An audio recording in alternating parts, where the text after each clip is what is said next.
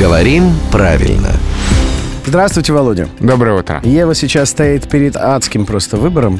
Покупать новые уги или проходить эту зиму в старых. Ничего ты не понимаешь в моем выборе. Я его- Какие именно новые уги покупать? Вот, я и в какой угах у не меня разбираюсь. Поэтому, поскольку тут как бы сложно, Да. мы решили с Володей обсудить более простую тему. Как уги пишутся с одним «г» или с двумя?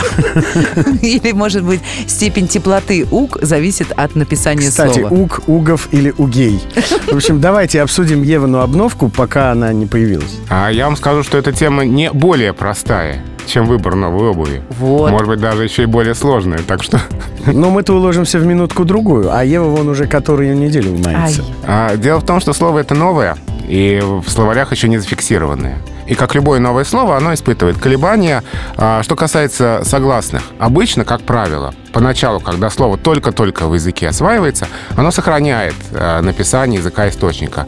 В языке источники две «г», поэтому и у нас тоже две «г». Потом посмотрим, как это слово будет себя вести в русском языке. Может быть, одна «г» и отвалится. Но пока все-таки целесообразно две «г» сохранять. Но в А словарях пока нет, В повторю. произношении как надо делать упор угги или уги достаточно? Здесь произносится один звук «г», поэтому, может быть, он на письме потом и останется. Ну, посмотрим. А что касается склонений, уг, угов, угей, Гей. Ну, здесь, наверное, скорее как сапог будет, то есть уг. Э, точно не угей, ну и вряд ли все-таки угов. Это главный редактор «Грамотру» Владимир Пахомов. Он приходит сюда не за этим, а для того, чтобы принять участие в нашей рубрике «Говорим правильно». Она выходит в эфир каждое буднее утро в 7.50, 8.50 и в 9.50.